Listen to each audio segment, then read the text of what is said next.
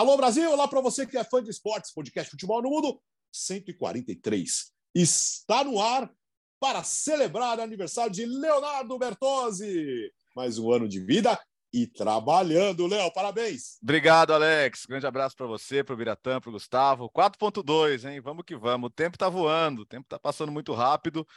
É, tem mais uma Copa do Mundo chegando aí. Já chegamos na primeira pausa da temporada, já, já é data FIFA, cara. Já tem seleções em ação. Aliás, é o que eu quero avisar o fã de esportes, né? Semana de muitos jogos grandes aqui nos canais ESPN, no Star Plus. Tem, tem, tem Bélgica e País de Gales na quinta, tem Alemanha e Hungria na, na sexta, tem Itália e Inglaterra exclusivo do Star Plus. Vamos estar junto nessa na sexta-feira. Então você tem grandes jogos de seleções aí. Então, uh, os campeonatos parados, mas você não vai sentir falta de ver grandes jogos, não. Sempre tem, sempre tem no Star Plus os canais ESPN. Gustavo Hoffman, é, vivo, cansado, tranquilo, recuperado? Tudo bem, companheiros? Um grande abraço para vocês. Tem também Cazaquistão e Belarus. Aliás, a gente precisa resolver esse impasse aqui, né? Na, da, do programa da próxima quinta-feira. Uhum. É, assunto de bastidores aqui. Sim. Foi, foi, foi, foi uma, foi, estava é, na transmissão de Real Madrid, de Atlético de Madrid e Real Madrid, foi uma cobertura pesada. A gente vai falar bastante sobre isso, sobre tudo que aconteceu. É, foi uma das coberturas mais difíceis, assim, é, da minha, da minha carreira, admito, porque é, desde o primeiro momento, quando eu saí de casa, eu já, já imaginava problemas, né?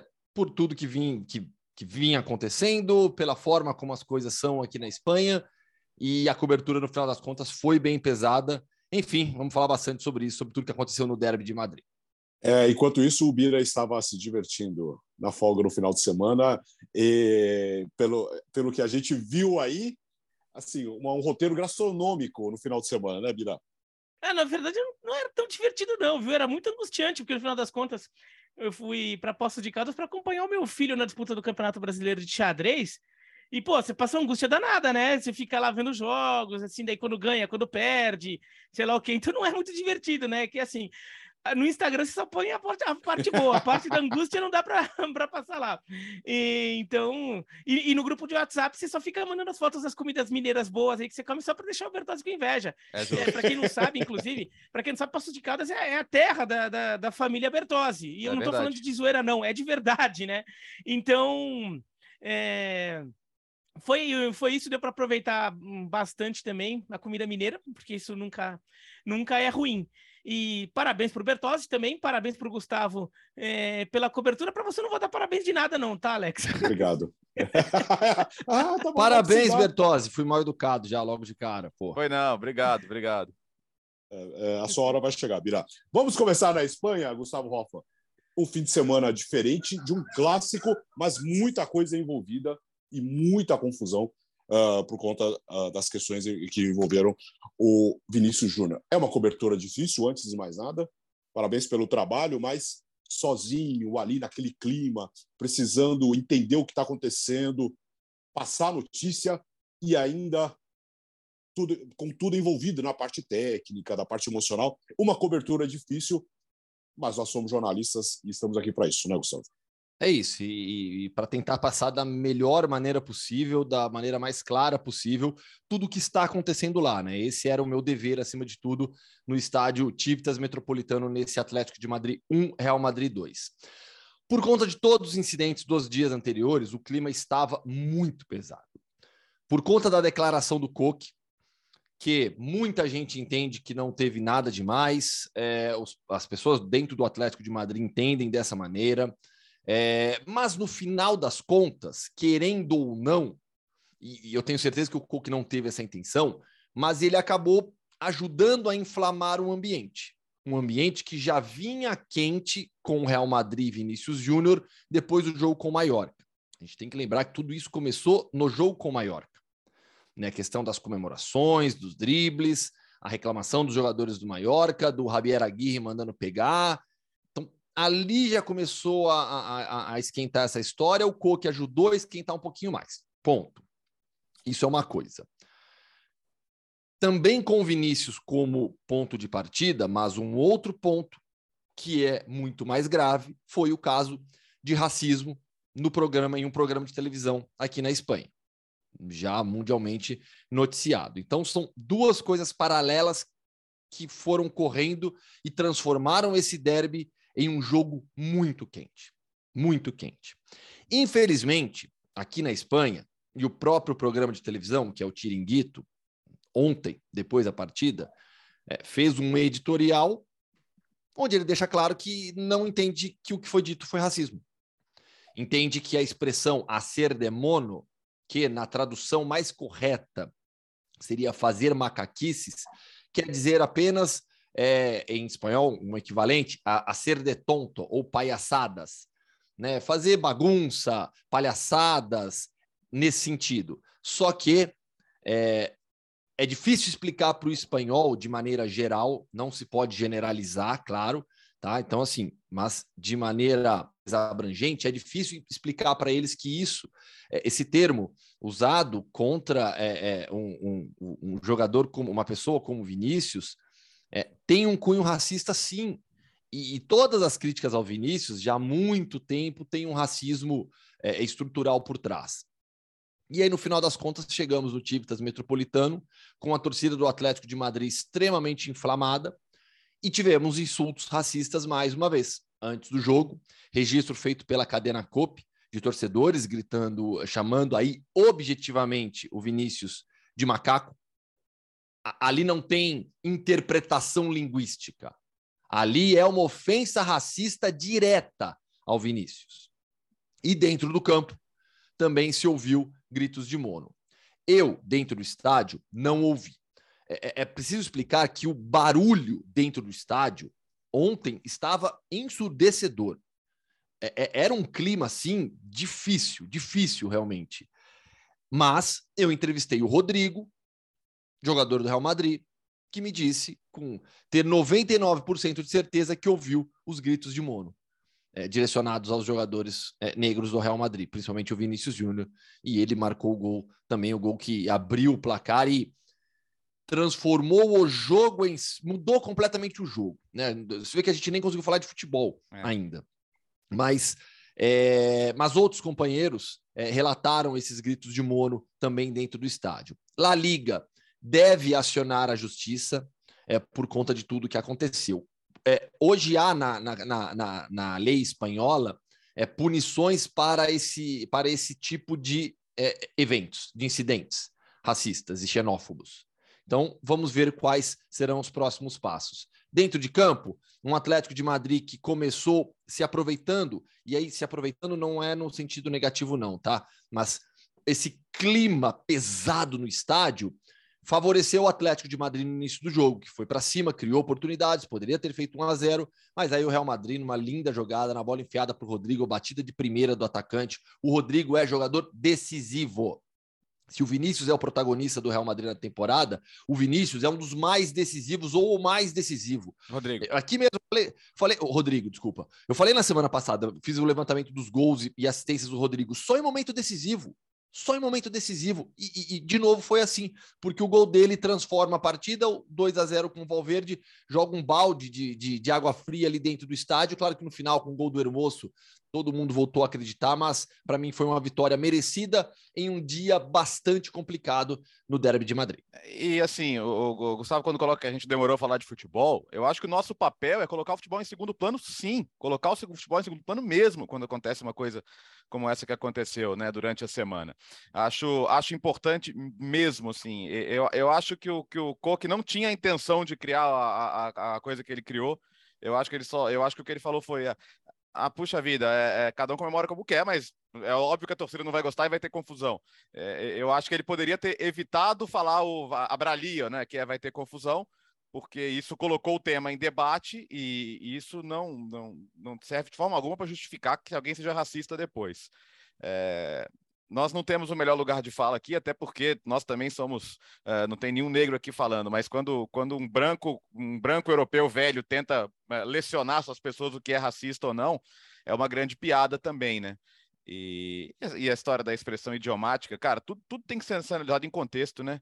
A, a, fala do, do, do, agente lá, que eu não vou nem falar o nome dele, é, ela começa com, ah, vai, quer sambar, vai, vai pro sambódromo se sambar no Brasil, quer dizer, ela, ela, já, ela, já, ela já trafega pela xenofobia para depois flertar com o racismo, Então, contextos são evidentes. E o Vinícius passa por isso, assim, desde a primeira vez que ele chutou uma bola, né?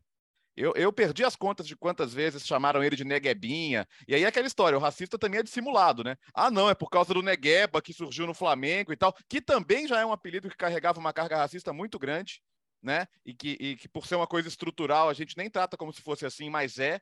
Então, assim, ele lida com isso desde o primeiro dia desde o primeiro dia, né? Desde o primeiro dia que ele chutou uma bola. Por como ele disse no vídeo que eu achei brilhante. O, vi, o vídeo que o Vinícius postou é uma aula de como se posicionar em situações assim. Incomoda a felicidade de gente como ele, incomoda, porque para muita gente essas pessoas não deviam nunca sair da favela, não deviam nunca sair do buraco de que saíram, né? Na visão dessas pessoas, né? Porque elas não deviam ser nem dignas de conviver conosco. Então muita gente pensa assim, sim. Inclusive os torcedores que foram filmados gritando para ele que ele é um macaco fora do estádio. É, lendo muito sobre, essa, sobre essas pessoas, eles falam da Frente Atlético, né, Gustavo, que é uma, é uma ala é, de extrema direita da torcida do Atlético de Madrid, e, e apontam o dedo para o clube por não fazer nada. Que queira ou não, você tinha, é, você tinha Ultra Sur em Madrid, os Boixos Nós, não sei se eu estou pronunciando bem lá em Barcelona, mas que dá até para contestar a maneira que eles foram colocados de lado, né? Os clubes aproveitaram para fazer meio que as gradas oficiais, as torcidas oficiais que é uma coisa asséptica, ligada à diretoria, né, à crítica, muitos problemas também. Mas, mas aponta-se que Real Madrid e Barcelona identificaram o problema e fizeram alguma coisa, e que o Atlético de Madrid, que, que, que assim, se, se, se, orgulha por ser o diferente, né? Olha, o Real Madrid é a realeza, é a riqueza, a gente, nós somos, nós temos orgulho de ser o que somos. Então você não pode ter orgulho de ser isso. E se essas pessoas estão torcendo ao seu lado, você não pode querer que essas pessoas estejam torcendo ao seu lado, né? Porque senão você cria uma generalização que acho que nem deve acontecer. Mas essas pessoas têm que ser extirpadas do estádio. Essas pessoas não podem. Você não pode querer, como uma pessoa saudável, que essas pessoas que chamam alguém de macaco estejam torcendo ao seu lado. Então, para mim, esse é o principal ponto. E depois o que fez o, o, o no Tiringuito à noite é uma piada. Aliás, o Gustavo retuitou semana passada um, um, um post do Albert Ortega, né? Fazendo uma, uma crítica bem pesada a esse tipo de, espaço para esse tipo de programa no jornalismo. E, de novo, a gente também não tem posição de falar mal porque a gente faz parte.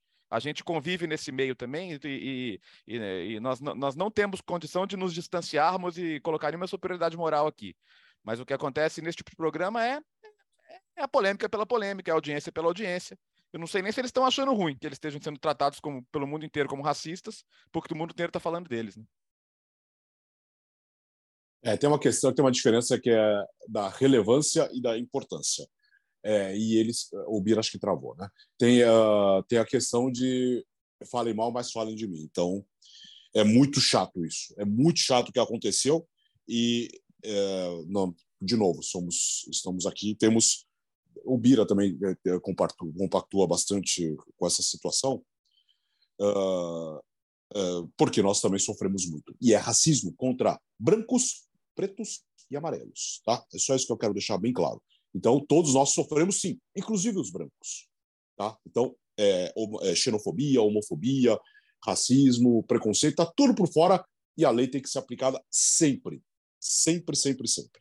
É muito chato falar isso, mas é, é cadeia, é punição para toda essa turma aí.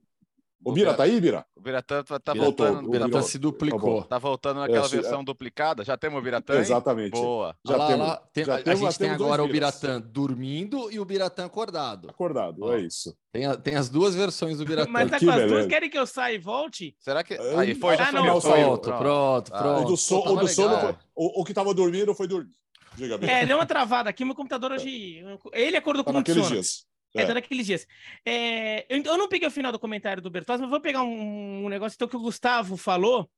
É, que eu, eu vi foi, foi, quando travou foi quando o Bertozzi estava falando do Tiringuito, tá? É, tá então foi, sobre foi, sobre o comunicado, sobre o comunicado do Tiringuito, o comunicado, né? O editorial do Tiringuito. Além de tudo, aquilo lá é uma mentira deslavada. Eu não estou nem falando que. Por que, por que mentira deslavada? Quando acontece o, o, o ataque, no final das contas, eu vou, vou, tratar como um ataque, quando acontece a agressão ao Vinícius Júnior no programa, o, qual que foi a reação do integrante do programa na hora?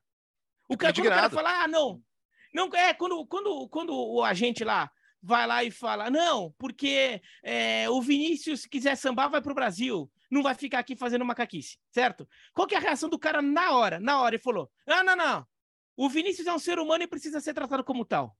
E você sabe quem é o Ele na hora. Não, ele é, na- é o Tomás Roncero, que Sim. é o principal jornalista madridista da Espanha. Ele é a Sim. referência madridista na, na imprensa daqui. Ele é assumidamente Real Madrid Uhum. e é fanático pelo Real Madrid e é esse personagem também do Real Madrid na imprensa espanhola. Exatamente. E na hora ele fala. Ou seja, na hora o cara, assim, a, a- a pessoa que estava mais próximo, próxima do, do, do, do ato, naquele momento, espanhol, de, é, de com, com toda essa carga cultural, linguística ali, de, de poder é, fazer a interpretação que, que ele quisesse do termo, qual que foi a interpretação que ele faz? Você chama ele de macaco. O cara falou isso na hora. O cara falou isso na hora. Daí, assim, depois os caras vão fazer, dias depois vão fazer editorial. Aí tá querendo passar pano. Tá querendo que. Daí eu não sei qual é a motivação que, que eles possam ter. Também não vou ficar tentando adivinhar. Mas, assim, no final das contas, eles devem ter é, refletido e chegaram à conclusão de que, olha, melhor dar uma, né? Dar uma passadinha de pano, dar uma apagada nesse fogo todo. E resolveram fazer isso. Mas na hora, no programa, eles eh, levantaram já essa bola. Antes, de qualquer, antes disso aqui chegar no Brasil, antes de chegar no ouvido do Vinícius Júnior, chegar a qualquer lugar, na hora os caras já falaram isso. É, e- e a- e- eles sabem o que foi. Ô, Biratã, e a posição, a, posição do Atlético de Madrid, para mim, também é insuficiente. Eles fizeram um tweetzinho, ah, vamos torcer com respeito ao adversário e tal. Quer dizer, em momento nenhum teve um repúdio claro ao que aquelas pessoas estavam dizendo, né? Porque É. quando, quando entrou no Vinícius Eres um mono, não tem mais expressão idiomática que você possa passar pano ali. É. Você, você está diretamente ofendendo o cara. E outra coisa, fazer macaquice a gente fala aqui também. Só que se a gente for falar nesse contexto, a gente sabe que a gente está sendo racista. Pô, a gente Não, sabe. e, e, assim, e, e, e, e- aí tem um negócio, por que ele não usa, não usou essa expressão, não fez essa crítica, que foi uma coisa que foi muito apontada pelo próprio Vinícius Júnior, é, discretamente o Vinícius Júnior, na época de Vinícius Júnior é, dá uma lista de gente que celebra as coisas dançando, e ele inclui o Griezmann. Inclui com razão. Por que essa crítica nunca vai ao Griezmann?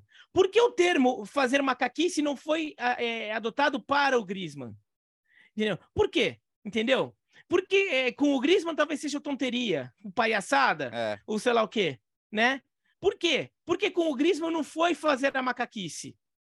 Entendeu? E, assim, é, é- é muito evidente isso. É muito evidente isso. Agora, é muito evidente que, que- o que o, Gustavo falou também, que na Espanha, é, a vai, eu não vou falar que é todo mundo, porque eu sei que não é todo mundo, mas a quantidade de pessoas é, que tem até uma. é, quantidade de, de, de, de reflexão já realizada sobre isso, de debates que já participou sobre isso, que tem contatos com pessoas próximas negras o suficiente para entender parte, de- não, não- entender completamente você nunca vai entender, mas entender pelo menos parte do que aquilo tudo está representando, do que aquele, esses termos que a gente. É, é menor, na, na sociedade espanhola é menor, é menor até do que aqui. Olha que aqui tem racismo para burro aqui no Brasil. Pois é. Mas aqui. É, e daí isso é um problema que daí a gente va- vai até na discussão de, por exemplo, porque quando, quando teve aqueles ataques do- dos torcedores é, sul-americanos, principalmente argentinos, mas é, houve em outros países também, é, atacando o brasileiro, chamando o brasileiro de macaco. Por quê? Porque em alguns desses países, em alguns deles, esse tipo de discussão não, não vai para frente. Então as pessoas, é, algumas pessoas vão simplesmente ser racistas a vida inteira, vão morrer Uhum. assim, não vai ter jeito. Algumas, é, é, é, elas precisavam é, ser colocadas, enfiadas num contexto em que, no mínimo, as façam refletir melhor sobre certas coisas. E esse debate não existe. E quando o, o Tiringuito vai lá e passa pano e falou que não foi bem isso, ele está tirando a chance de ter mais debate sobre o assunto. Ele é E é isso que. É, ele está referendando a, a ideia de que não aconteceu nada, de que foi só uma, um erro de tradução, digamos. Um erro de tradução. Que, inclusive, foi, uma, foi algo que foi é, usado como explicação quando o Luiz Soares é, é, é, é, chamou um adversário assim no, na Inglaterra Sim, e não aceitaram essa explicação. Não aceitaram, ah, não, porque no Uruguai o termo é usado de forma. Mas, aqui, aqui é outra coisa, entendeu? Aqui a gente vê a coisa de forma diferente. Então, esse tipo de discussão tem que ser feito sim, para que, que algumas pessoas possam refletir. E, não, e, e, e- quem sabe, algumas delas falam. Sinceramente, eu era um idiota, eu estava fazendo idiotice. Porque, assim, algumas das coisas que, que a gente hoje contesta, há um tempo atrás as pessoas eh, faziam, é, e, e E depois, um momento, fala: sabe de uma coisa? Eu era idiota. Eu não devia fazer aquilo. E por isso, então, assim, eu não posso mudar o que eu já fiz, eu posso mudar o que eu, o que eu tô fazendo a partir de agora para frente. Entendeu? A, é, torcedor de futebol espanhol perdeu a oportunidade de receber mais informação, alguns deles para refletir. Outros vão morrer racistas, outros não vão ter jeito. Nascer, é, não nasceram, mas foram educados assim desde pequeno, foram crescendo assim e já estão assim e vão ficar assim até o fim do dia. Ninguém nasce racista, mas muita gente é, acaba aprendendo a ser racista desde pequeno, então você tem que também é, trazer informação para que essa pessoa possa, no mínimo, ter as ferramentas para refletir. E na Espanha perderam a oportunidade de fazer isso agora. Gustavo, é, vou... diga. Não sei se você quer mudar de tema. Não, não, mas queria... Tá. Não, só para fechar e aí trazendo um pouco ainda do futebol, né, do que aconteceu dentro de campo. É... Que atuação do Vinícius. Porque é... se eu, que sou apenas um jornalista, que fui para cobrir o jogo pela ESPN, senti esse clima pesado, é, é, para mim é impossível imaginar como estava a cabeça do Vinícius para um jogo como esse. A pressão, esse peso, essa carga negativa, por mais que ele tenha recebido uma onda positiva, que veio do Brasil principalmente, uhum. que veio do Brasil principalmente. Eu acho que essa onda positiva passou muita força para ele né? É, é, e, e, o vídeo é, reforça as palavras do Bertozzi. O vídeo do, do, Vinícius é brilhante, é brilhante, mas não é fácil jogar um clássico como esse depois de tudo que aconteceu e jogar bem, jogar bem, fazer o seu jogo. Não foi o melhor jogo da vida do Vinícius, não foi nem o melhor jogo da temporada dele, mas foi decisivo. O segundo gol do Valverde é, surge da jogada do Vinícius, que ele mete a bola na trave. O Vinícius fez o seu jogo, essa é a verdade. O Vinícius fez o seu jogo sem se importar com tudo que estava acontecendo. Foi para cima, tentou o drible, é, é, é foi muito jogou a bola pela esquerda, jogou a bola dele. É isso, Alex. Exatamente. Jogou a bola dele. Ah, e quando então, teve que encarar, encarou também, né? Teve um encarou. também. Isso, não ali, baixou a é. cabeça. É. Não baixou a cabeça. O que era importante também, que mostra aqui, ó, a força mental Sim. dele para encarar esse tipo de situação. E, e daí vai outra coisa. Eu até falei isso no ESPNFC né, na semana passada não, é, so, sobre a questão do Vinícius Júnior também, é, de racismo com ele, mas o, o, um parte, um dos, um dos elementos do racismo contra negros que existe, que ele é, ele é uma, uma junção de, de pensamentos, mas um deles é que o negro não tem inteligência, o negro não é. tem controle emocional, o negro não tem, vai, para somar isso tudo, ele não tem inteligência emocional. Né? E então o Vinícius Júnior ele é muito alvo de provocação. É, quando o, Vinícius Júnior ele é o alvo principal dos jogadores argentinos naquele Brasil 0 Argentina 0 das eliminatórias, em que os jogadores argentinos claramente ficaram cutucando o Vinícius Júnior, eu não estou querendo dizer que os jogadores argentinos necessariamente seriam racistas por fazerem aquilo. Mas existe uma ideia incutida de que, não, aquele é o jogador que você vai atacar, porque aquele é um jogador que vai perder o controle, ele vai fazer besteira. E uhum. ele não uhum. fez nenhuma besteira naquele jogo. Fez um, um, um, um, jogo espetacular. Só não foi perfeito porque ele perdeu por, por, um erro técnico. Ele, ele perde uma boa oportunidade de gol que ele estava na cara do gol, ele tentou é, encobrir e acabou errando. Mas Fora isso, ele teve uma grande partida, é, não sumiu do jogo, um jogo na Argentina, num caldeirão, que os argentinos nem marcaram o jogo para o Monumental de Nunes, até porque o Monumental de Nunes está reformando. Então, é, ele vai muito bem. Agora, quando ele fica sendo sempre o alvo dessas coisas, não só ele, mas outros jogadores, é curioso que esses ataques, em geral, é com jogador. Vai! É, é não, não, não. Por exemplo, quando tinha muito brasileiro no Real Madrid, né, é, muitos deles negros, também vieram com essa um tempo atrás. Lembra que tinha comemoração baratinha? Sim. Que era o Ronaldo, o Roberto Carlos, Sim. o Robinho. Não teve? Também não pegaram no pé e, deles? E na época o russo, dono do Alavés, foi, foi super racista também, lembra? Exatamente, é. exatamente. Então, é... É, é... esse tipo de coisa, o Vinícius Júnior acaba sendo alvo também por causa disso, porque é, os, é, o, o, os, adversários, sobretudo os adversários com pensamentos racistas, acham vamos, vamos forçar esse cara porque ele vai arregar, porque ele é negro, o negro não vai aguentar, ele vai fazer besteira. Se, é, daí vai até aquela, aquele, aquelas coisas que, que a gente ouve muito aqui no Brasil, se não faz na entrada, faz na saída, sabe aquelas coisas, né? Uhum. É, o uhum. cara tem isso na cabeça dele, e daí quando ele tá atacando o Vinícius Júnior, ele tá pensando nisso. E o Vinícius Júnior não faz. O Vinícius Júnior, o Vinícius Júnior passa por cima disso daí. E quando ele faz, quando o Rodrigo faz o gol, o Vinícius Júnior vai comemorar e os dois claramente vão dançar juntos. Eles vão dançar com, além de tudo, achei interessante que eles vão dançar, não deixaram fazer nada que eles fariam e ainda não, não, não, não fizeram assim, é, não ficaram olhando para a torcida do Real Madrid para incitar. Eles simplesmente fizeram o que sempre fazem que é dançar para comemorar o gol. Falar, vamos, é, eu, eu, sempre dancei, vou continuar dançando, foi o que fez. Foi lá e dançou. Se, se teve torcedor ali que, que comprou aquilo como provocar, é porque é idiota também. Porque, não, ele fez o que sempre fez. Oh, força, Vini! Só, só rapidinho, Você Alex. Tem uma cabeça é, muito legal, diga. Um, um, nome que acho que a gente precisa mencionar, até pelo brilhantismo da jogada, Chouameni. Né? Que, que passe brilhante que ele deu. A gente discutiu aqui sobre a venda do Casemiro na época e como provavelmente se o Real Madrid aceitou fazer a venda é porque já tinha identificado que tinha uma joia nas mãos. E tem, né? Talvez ele não ofereça tudo que o Casemiro ofereça defensivamente, mas ofensivamente ele claramente oferece mais.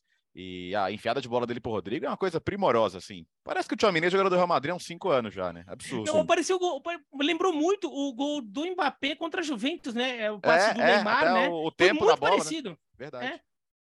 Cita o Valverde, então, também, né? É. Que é outro que tá arrebentando, né? Mas, enfim, a gente vai falando mais deles em, em outros Tem muita coisa.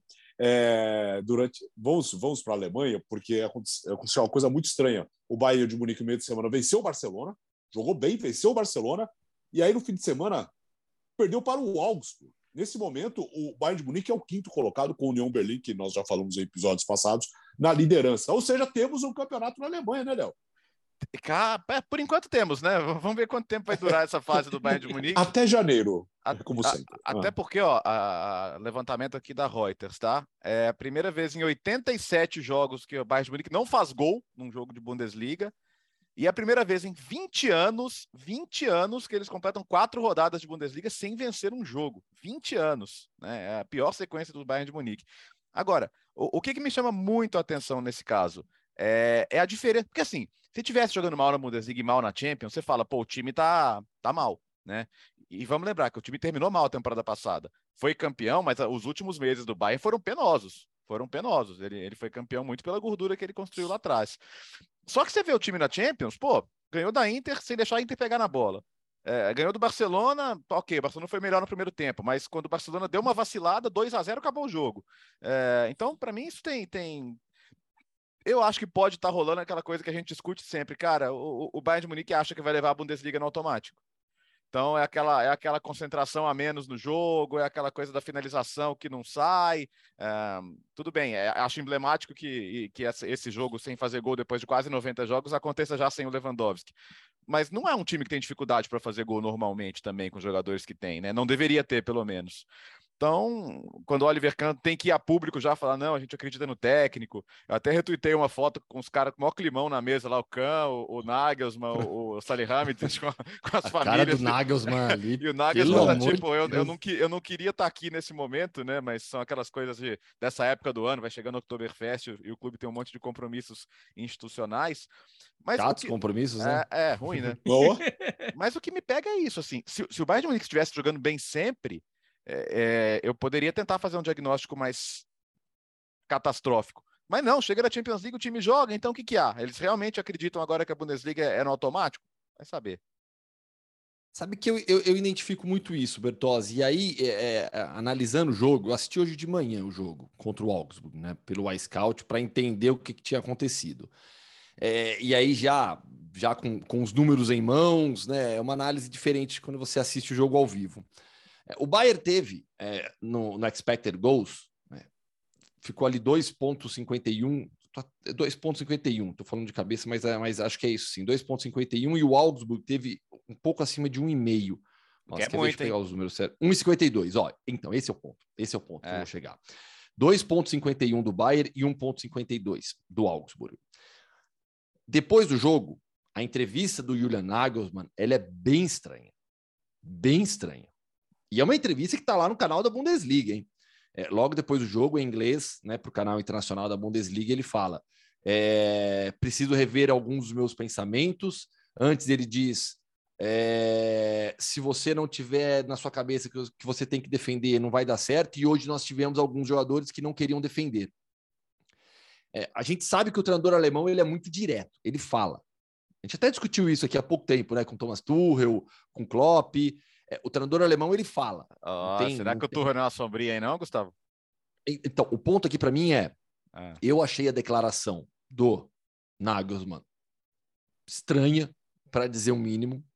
Essa diferença de comportamento da equipe na Bundesliga e na Champions League, para mim tem muito a ver com o ponto que você já colocou, motivação, concentração. Na Champions nós somos exigidos, na Bundesliga não seremos exigidos. E aí quando as coisas dão errado no jogo, você não consegue é, é virar a maré. E aí eu vou no ponto central aqui. Quando o Nagelsmann fala da questão defensiva, quando eu vejo o jogo e, e, e vejo o Augsburg criar várias oportunidades, é, e, o, e o Nagelsmann fala dessa questão dos jogadores não quererem voltar para defender, acho que tem tudo a ver com essa questão do comportamento, de achar realmente que as coisas vão, vão acontecer naturalmente na, na Bundesliga, porque o, o jogo foi aberto. O Bayern, o Bayern não conseguiu marcar, por vacilo, por falhas das finalizações dos seus atacantes. É aquela coisa, ah, se o Lewandowski tivesse ali feito gol, vou te falar que sim, bem provável. Né? O Mané não marca desde o jogo contra o Borro, o 7 a 0 contra o Borro, depois daquele início avassalador. Mas então, assim, eu acho que há uma junção de fatores aí que, que, que, que vai tornando a situação do Bayern estranha estranha. A declaração do Nagelsmann, esse comportamento defensivo da equipe, é, oferecendo muitas chances para o rival, a diferença de, de, de, de, nível de atuação na Bundesliga e na Champions League. Enfim, né, são coisas que a gente não imaginava que aconteceriam no Bayern nesse início de temporada. E o curioso é que esse problema de mobilização dos jogadores para a Bundesliga é uma coisa que sempre pôde acontecer, sempre foi uma possibilidade, porque o desnível técnico é muito grande, mas nunca aconteceu. O Bayern sempre conseguiu manter o nível de mobilização do seu elenco para jogar a Bundesliga, é. É, se matar para ganhar uns joguinhos bobos ali contra o adversário lá na zona de rebaixamento, chega e mete 7 a 0 no adversário. O Bayern sempre conseguiu fazer isso. É, isso nunca foi um problema. Então, é, por isso eu imagino que chame a atenção de se, o que está acontecendo de diferente. Não é só o Lewandowski a diferença. Não é só, ainda que ele talvez garantisse é, de um jeito ou de outro dois golzinhos ali para ganhar o jogo, talvez ele garantisse. É, como garantiu uma vez ou outra. Mas em geral, o Bayern de Munique não dependia tanto desse um golzinho a mais, o Lewandowski ou não, para dominar a Bundesliga como domina ainda. Então, é, de fato, eu, entendo acharem que tem alguma coisa esquisita, é, que, que essa mobilização não está legal. Eu acho que o Tuchel estar disponível, ainda que o Tuchel não esteja fazendo nada, ainda que a diretoria não esteja fazendo nada, é, ele, ele acaba sendo uma sombra porque é um nome forte, é um nome que a imprensa pode especular, é um nome que a torcida pode especular, a torcida pode pedir em rede social, fica falando, o Turra tá aí, o Turra é. tá aí, vamos esperar o Turra ser contratado, né? Então, mesmo que não exista nenhuma intenção do Bayern de contratar o Tuchel, ele acaba sendo um incômodo, porque ele, então, o nome dele vai ficar aparecendo ali. Eu imagino lá que no, no linha de passe alemão, eu não sei como se chama, tinha o Doppelpass, né, que passava na Deutsche Welle. é. É, é, o pessoal fica, alguém em algum momento num desses programas vai falar, pô, o Tuchel tá aí. Né? Vai ser alguém... o Lothar Matheus. Que é o é. maior corneteiro da imprensa é, alemã. É, muito. Nossa, não, mas então... aí ele vira. Aí, é, ele só pode ser comentarista mesmo, porque como técnico. É, Nossa, como técnico não aguentou, não, não, teve, não, não, não, segurou. Então, mas eu não duvido que, que isso apareça. O Tuchel claramente é uma sombra, no final das contas, mesmo que ele não faça nada, mesmo que o Bayern. E olha, o Bayern é, é um clube que sempre tenta tá, é, estar dois passos à frente do, dos acontecimentos. O, o, o Kahn vai lá da declaração, diz que é, não, ainda é, o, o, clube confia no trabalho do Nagelsmann, tudo, olha, mas que vai ter, que já, que vai ter, ou já teve alguma reuniãozinha lá para discutir o assunto e falar assim, olha, se der ruim, é. É, quem que a gente poderia ter para mapear, assim, para não dar um passo em falso? Eu, né? não quero, eu, eu, não quero irritar o Oliver Kahn, ele não me parece uma pessoa que reage bem a ficar irritada, o Biratã. Uh, não. É, não, é, eu, não, eu não, tô, não. tô afim de ver o, Kahn bravo, mas eu, eu, imagino que o Bayern de Munique já tenha até feito, é. ou esteja para fazer alguma reunião, alguma conversa, para mapear um pouco o mercado, para ter uma, ter uma noção, porque, ó, se a coisa continuar a gente decidir demitir, quem é, que, de quem a gente pode ir atrás? Ou vamos, vamos para uma solução Hansi Flick, como fez outra vez, então dentro, internamente a gente tem gente, ou vamos buscar fora? Fora quem seria? O Bayern de Munique sempre tenta estar dois passos à frente nessa, nessas horas, né? Então eu não duvido que, de fato, é, alguma coisa assim esteja acontecendo ou esteja para acontecer, e, e o Nagelsmann fica nessa situação vulnerável. Agora, O, o Bayern de Munique está cinco pontos atrás do União Berlim. O, o, campeonato, a Bundesliga é um campeonato equilibrado, os times perdem muitos pontos, uhum. tirando o Bayern de Munique. Então, o Bayern de Munique também, assim, ainda está bem tranquilo no campeonato. Ainda tem muita margem para trabalhar. Né? Para chegar lá, tem uma sequência de três vitórias, virou líder de novo. A imprensa alemã. União Berlim? Ah, Diga, diga, Bertão. Não, não, a imprensa alemã estava colocando, né, que entre os jogadores aquela coisa de achar que o Nagelsmann é um cara que entra no vestiário só para reclamar deles e não assume as próprias falhas. E isso para um técnico muitas vezes é o começo do fim, né? Então, mas fala do União Berlim aí, Gustavo, que, que merece. Não, é um dado curioso, né? Porque assumiu a liderança da Bundesliga na rodada passada, manteve agora, ampliou a sua vantagem sobre o Bayern, que não é o vice-líder, o vice-líder é o Borussia Dortmund, é que ganhou o clássico do derby com o Schalke, gol do Mukoko, Yusuf Mukoko, 1 a 0 imagina é, o, o dia para esse garoto, né? 17 anos fazendo gol da vitória no derby com o Schalke. Né? Mas é, um dado legal sobre o União Berlim.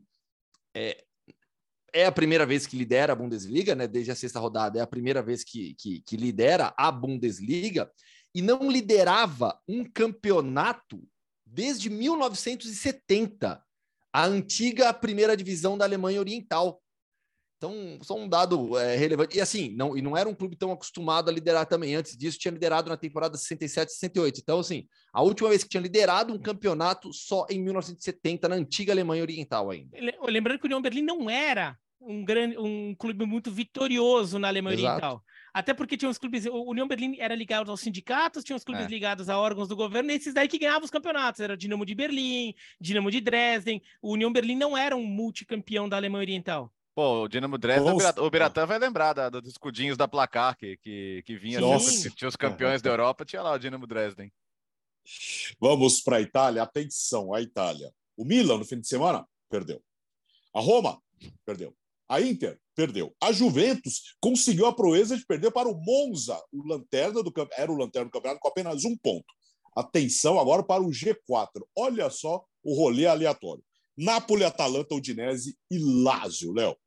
É, se a gente procurar entre os jogadores mais bem pagos do campeonato, estão todos do, do, do quinto lugar para baixo, tirando o Immobile, né, que tem um salário bom na Lazio, mas de resto é, é, realmente impressionante. A Opta levantou que a última vez que perderam no mesmo dia é, Juventus, Milan, Inter e Roma foi em 1955.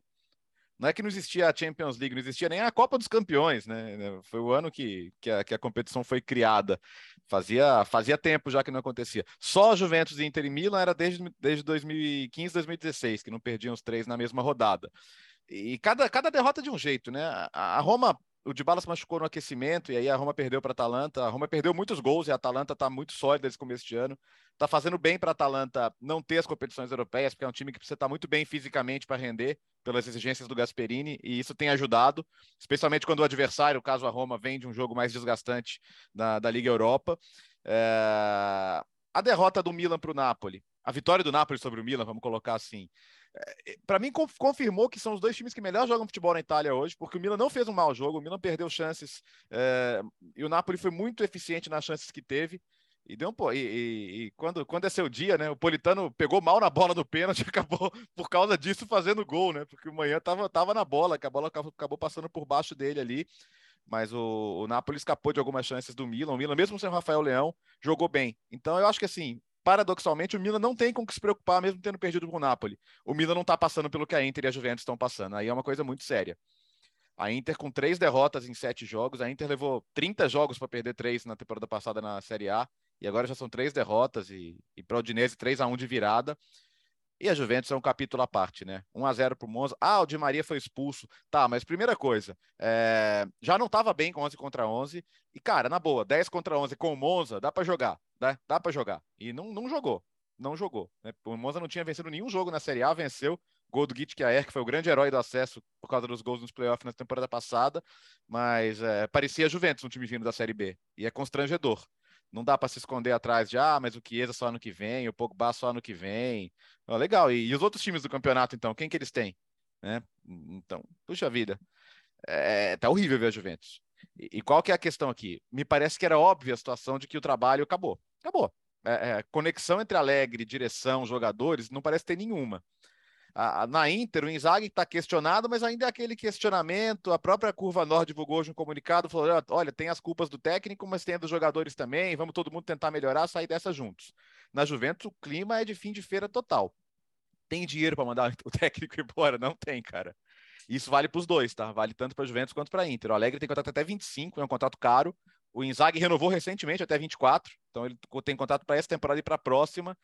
E, e, lá na Itália não é assim, ah, não, vai embora. Não, vai embora não. Beleza, você vai embora, mas eu, eu tenho que continuar pagando. Então, assim, se a Juventus decidir mandar o Alegre embora, ela, eu vi falar, ah, traz o Zidane, ah, traz o Tuchel. Não tem dinheiro né? E, e, e, a, e a Fiat, a Exor, não é uma, um estado do, do, do óleo para jorrar todo o dinheiro do mundo. Não existe isso. A Juventus está tá, tá com a UEFA de olho. A Inter, a, Inter, os donos da Inter pegaram um mega empréstimo para não perder o clube. E talvez ainda percam o clube como aconteceu com o Milan. Resumindo, Alex, é, é, eu acho que se os times pudessem, especialmente a Juventus, teriam trocado de técnico. Só que se a Juventus mandar o Alegre embora, ela vai ter que, sei lá, colocar. Hoje a Gazeta falava em Paulo Monteiro que é um. Por quê? É um ídolo histórico do clube, tá, já tá lá, porque dirige a base, mas seria uma coisa meio lá pirlo, sabe? Vamos ver no que dá, mas. É, porque não dá para trazer outro. Resumindo, é, a gente no começo da temporada falou: olha, a Juventus, com as contratações que fez, é muito favorita. A Inter, com a volta do Lukaku, é a segunda favorita. O campeonato está mostrando outra coisa, porque os trabalhos estão ruins. Então, e, e Bertozzi, vendo como está a Juventus hoje, é talvez buscar uma solução caseira te, é, ajude a apagar algum incêndio. Não vai fazer da Juventus um time vitorioso a ponto de, por exemplo, chegar numa semifinal de Champions League uhum. e, e ganhar o campeonato italiano com o pé nas costas, como ganhava antigamente. Mas dá para ser muito pior. É claro que. Não, pior do que, pior do que tá agora, não dá. É muito difícil, né? É muito difícil. Mesmo se for quase que num esquema de autogestão dos jogadores, é difícil ser pior do que está jogando agora. Então, é, será que de repente a solução não é essa mesmo, buscar uma solução caseira? Claro que tem que ver se o Paulo Monteiro ele tá lá por ser ídolo do clube ou ele tá lá por ser um ídolo do clube que tem conteúdo para dar, uhum. né? Se de repente não tem alguém lá dentro que tenha conteúdo para dar, nem que seja para ser um, técnico até o fim da temporada, para carregar, mas de repente consegue mobilizar de novo o vestiário, consegue criar, é, ver, identificar alguns problemas dentro de, desse grupo, que não precisa ser um gênio às vezes. Às vezes só precisa dar um, uma ajeitada básica para pelo menos jogar melhor do que tem jogado. E a Juventus é um problema. A Juventus, depois de perder em casa para o Benfica, ela está numa situação delicadíssima na Champions League. Então, mesmo a perspectiva de Champions League, de, continu continuação na Champions League da Juventus, já está bem pequena.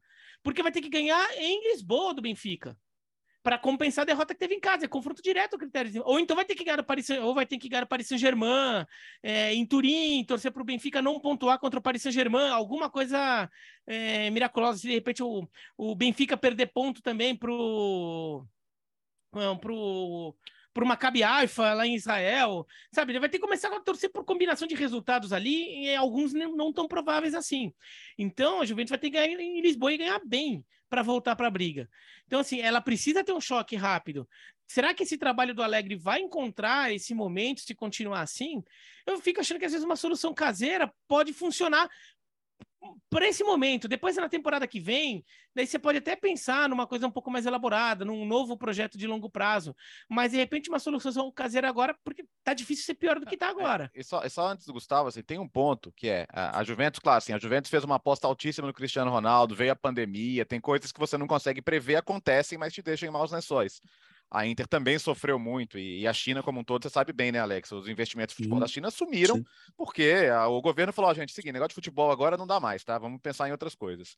É, só que, assim, nesse contexto, faz sentido, pensa o, o tempo médio de permanência de um técnico, faz sentido dar um contrato até 25, até 24, uh, eh, sendo que, realisticamente, olha o futebol italiano, assim, quem fica quatro anos, cinco anos num clube? No futebol mundial mesmo, não é só italiano hoje.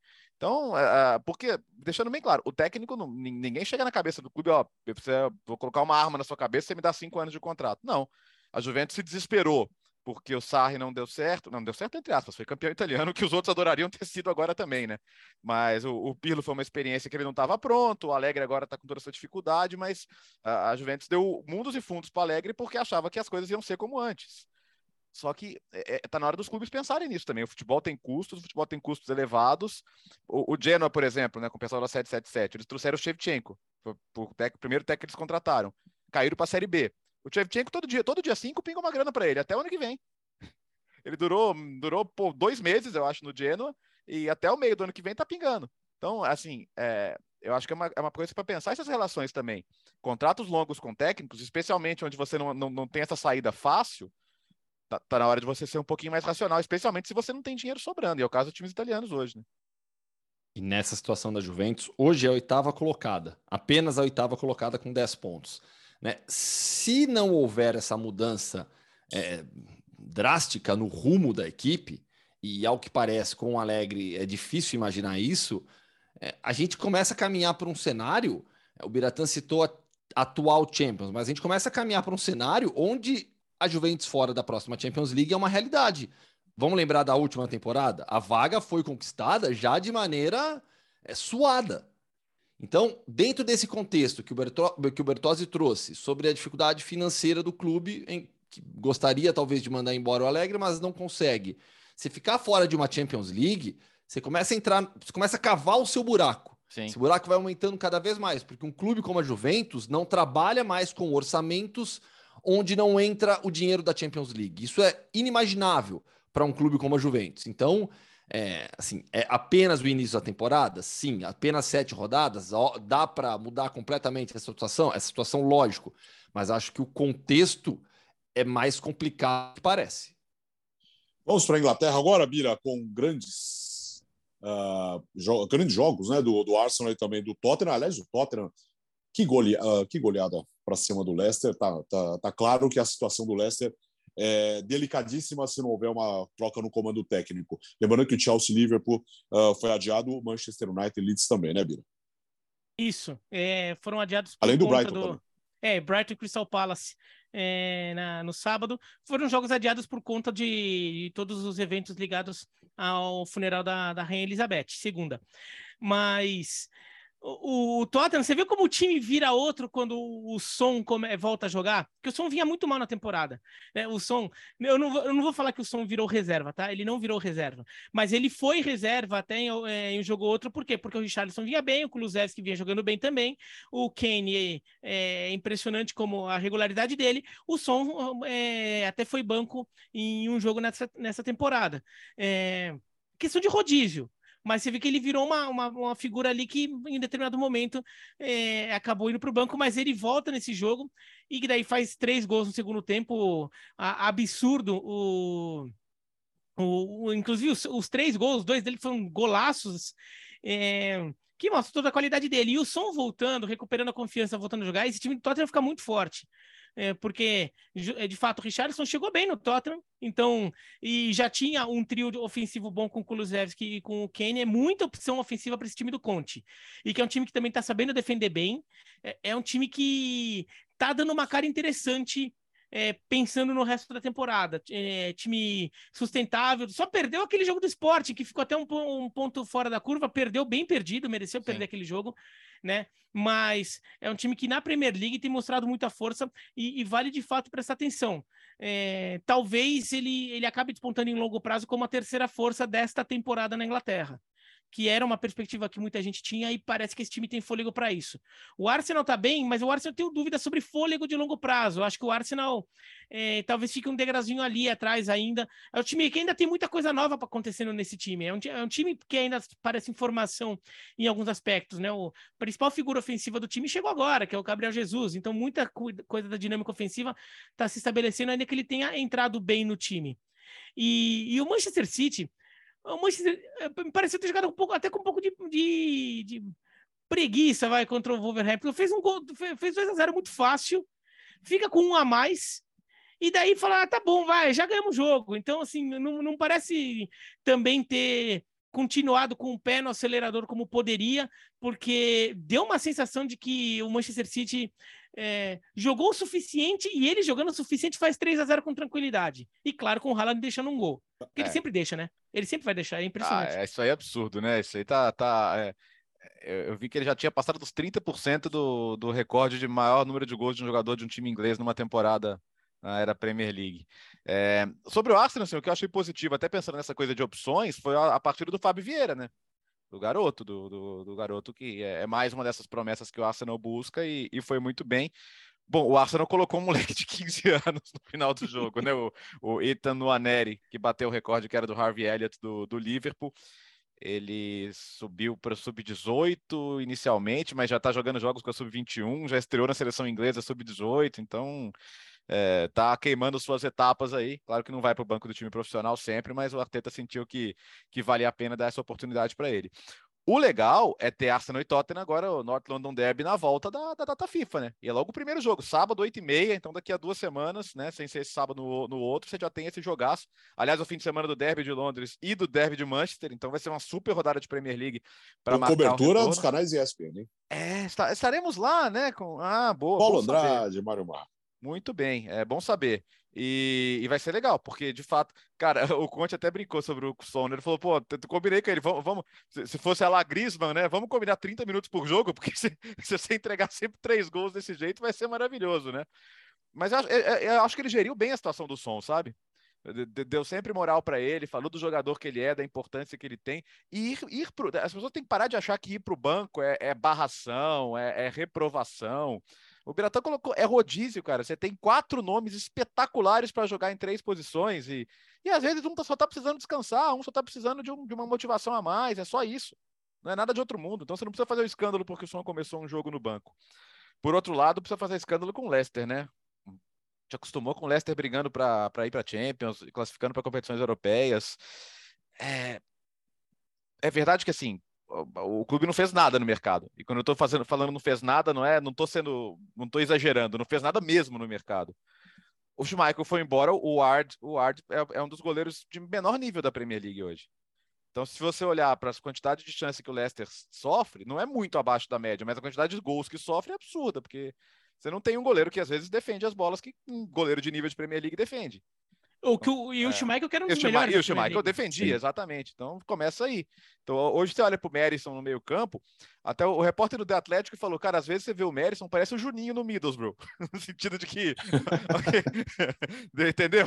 É, é, é, um baita 10, muito bom jogador, mas olha, olha pro lado não tem nada hoje em dia, cara. Tá horrível. Então, e, e assim, ah, o, o, o Brandon Rodgers pode salvar o Leicester, mas salvar o Leicester é o que o Leicester tem que fazer no campeonato? Um time que a gente acostumou a ver tão na parte de cima? Vale a mesma história dos italianos, tá? Demitir o Brendan Rodgers não vai sair barato também para o Leicester. Mas eu acho que em algum momento, eu acho que eles vão dar tempo, tá? Eu acho que eles vão trocar amanhã.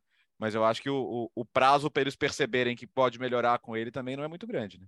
Olha, eu não, eu não sei não, viu? É? é, é o Leicester só tem um, e o Leicester só tem um ponto. Um é, só tem um ponto, acho ainda. que eles não vão deixar... Claro, tudo bem que o Newcastle ano passado, por terminou no meio da tabela e tava, tava é, é que eu penso assim muito na parada da Copa. Mas depois de contratações, né? é. É, então, é, talvez a hum. parada da Copa seja o gatilho ali, né? É. Seja, seja o momento que eles, que eles determinem para isso. Então, e sobre a, sobre a questão do, do, do Leicester ainda, o time na temporada passada já vinha mal. Então, na verdade, essa queda de desempenho do Leicester, ela vem desde a temporada passada. A gente, quando fazia projeções de, de, de tabela da Premier League para essa temporada, acho que ninguém aqui colocava o Leicester já na parte de cima da tabela, é. dos 10 primeiros.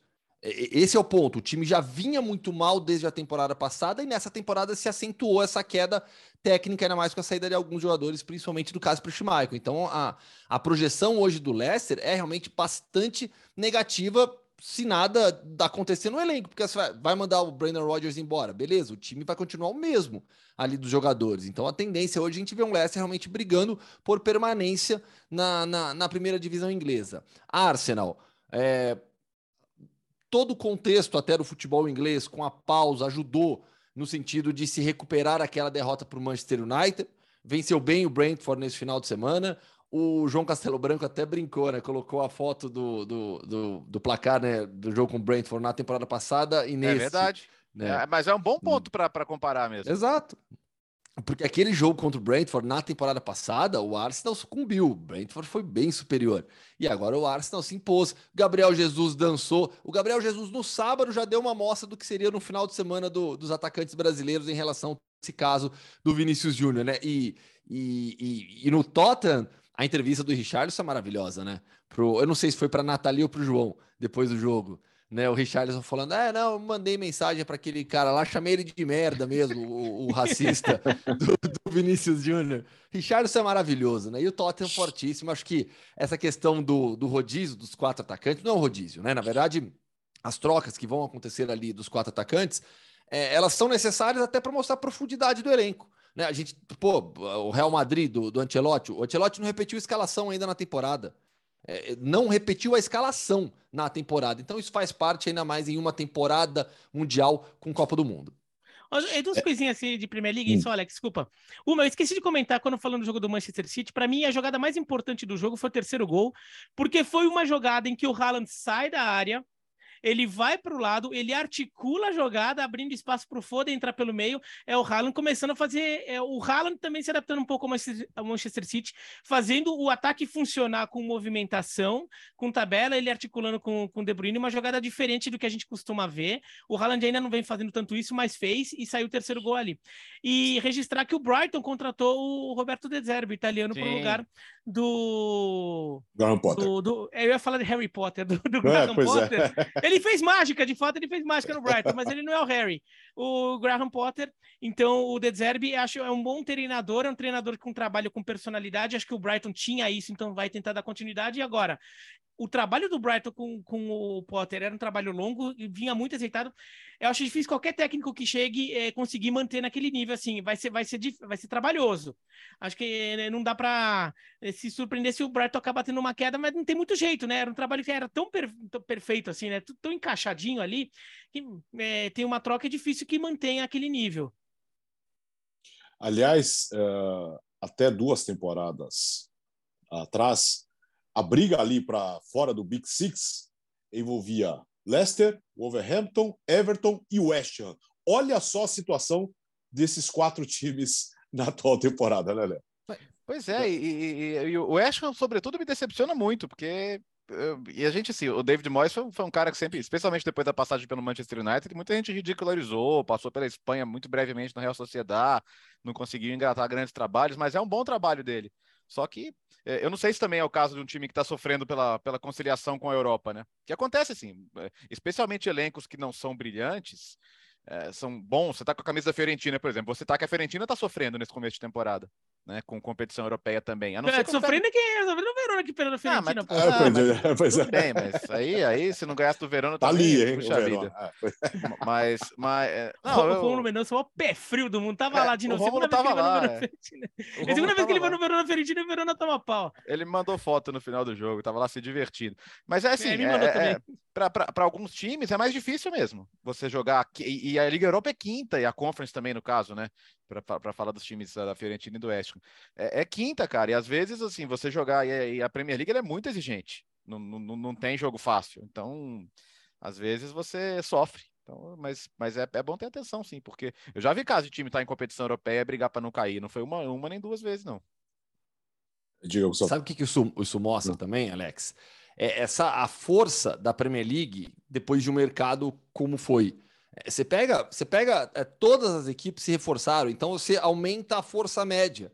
É, então, é, é, o West Ham, outros times que a gente, o Wolverhampton, que tinha um pouco mais de expectativa, não estão conseguindo brigar, mas é, não estão conseguindo porque os outros estão mais fortes também, porque os outros times ali do meio de tabela foram muito bem no mercado, fizeram grandes, grandes contratações. Então, acho que tem, isso mostra muito essa força média da Premier League depois de um mercado absurdo, como foi esse último. Uh, Gustavo, vamos para o mundo Hoffman hoje. Em que parte da Espanha?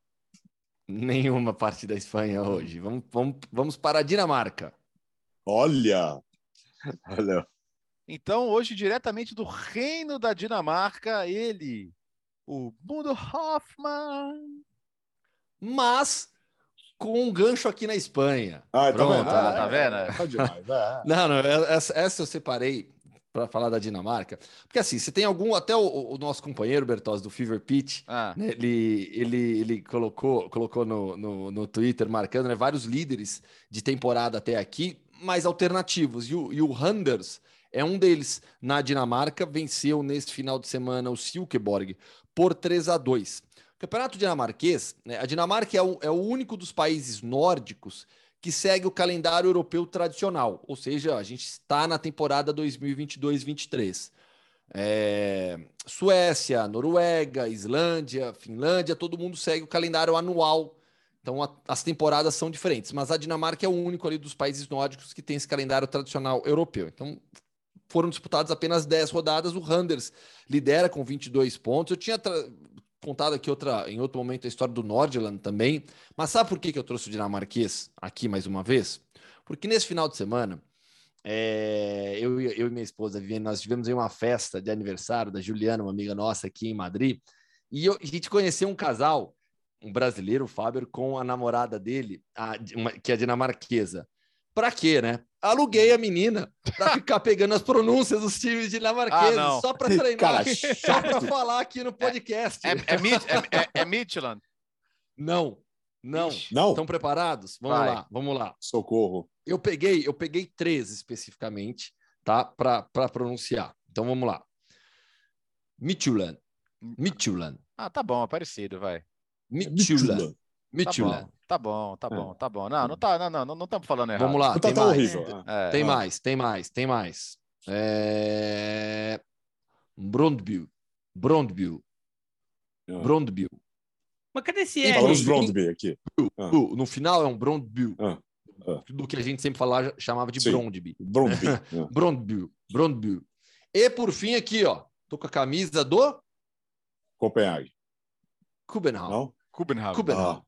É, Copenhagen. Copenhagen. é. Esse a gente tá, tem licença. gente tem a gente tem licença poética para falar em português Tem, Copenhagen, né? Copenhague, é, e Copenhague é o termo em inglês também, né? Então, É. sempre que a gente vai ver, tá, principalmente tabelas, né, da UEFA e tudo mais, o termo, a- a- o que eles escrevem é Copenhagen, como em inglês mesmo. Mas o nome do clube, como está no escudo aqui, né, com a letra K, aí tem aquele O diferente, aí o B, E, N, H, A, V, N. Então é o Kubenhau.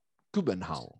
Pronto, No- podem me no- xingar à vontade. Disse, é, ele passou o, o- o dia de folga dele Alugando, alugando uma- alugando uma No bar, velho. um Cara, eu- a gente tava no é bar, Nunca mais vou encontrar com. Imagina ela chegando em casa falando, cara, que, Cara, assim, seu amigo é uma mala. que mala esse seu amigo, velho. O único dia de folga da É. semana, ele vai conhecer a namorada de um novo amigo e vai e, e passa o tempo todo repassando, passando pronúncia de times dinamarqueses. Realmente, está de parabéns. Chegou em casa, imagina, Obrigado. escuta, que mala, não chama mais ele, não vamos só mais com ele, não. Vai sair com a Viviane, com as que não, mas com ele não, obrigado, valeu. Terminou o podcast Futebol no Mundo e começamos a semana assim. Ai, meu Deus, é Brondbell, é isso, né? Brondby, Brondby, Brondby, É. Brondbell, é, Michelon.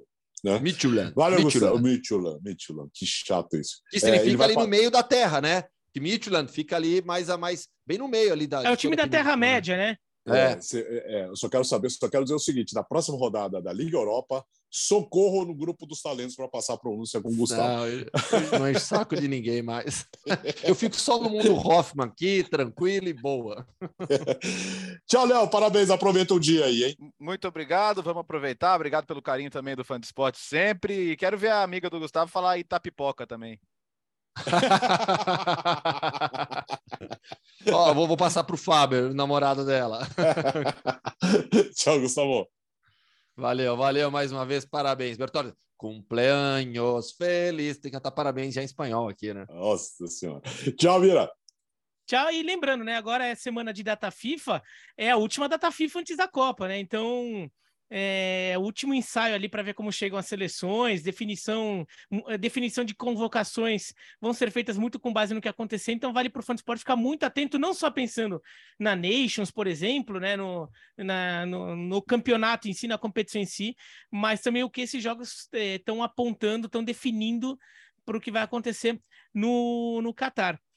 Aí, só uma coisa que você falou, né, Ah. o, Alex, meu fim de semana, tudo. Eu consegui pegar uma palhinha assim, no, no- porque o, o campeonato de xadrez era no ginásio de Poços de Caldas, que é do lado do Ronaldão, que é o estádio de Poços de Caldas, né? Ah. Deu pra ver, assim, você ficava numa posição mais alta, dava pra ver um pouco, deu pra ver um pouco Vila Rica, é, não, Vila, desculpa, Vila Real. Vila- eu vi jogo do Vila Real, viu, Gustavo? É do Gunas Reales também. Eu vi jogo do Vila Real contra o Poços de Caldas na última rodada da terceira divisão mineira. 2 a 0 Meu pro. Vila Real. Posso, posso de Caldas é o furacão, é o, é o vulcão, É o vulcão. ainda? Vulcão, é. É, foi o Vulcão, último, né? É o Inclusive, vulcão, foi o último é. colocado, foi o último É. colocado do grupo na, segunda, na, na terceira divisão mineira, foi despedida. Não foi muito legal. O Vulcão ameaçou desbancar a Caldense, conseguiu até nos primeiros dias seduzir a parte da torcida, mas a Caldense é muito grande. É isso, amigos. Podcast Futebol no Mundo 143 fica por aqui. Nos encontramos na quinta-feira. Valeu, boa semana.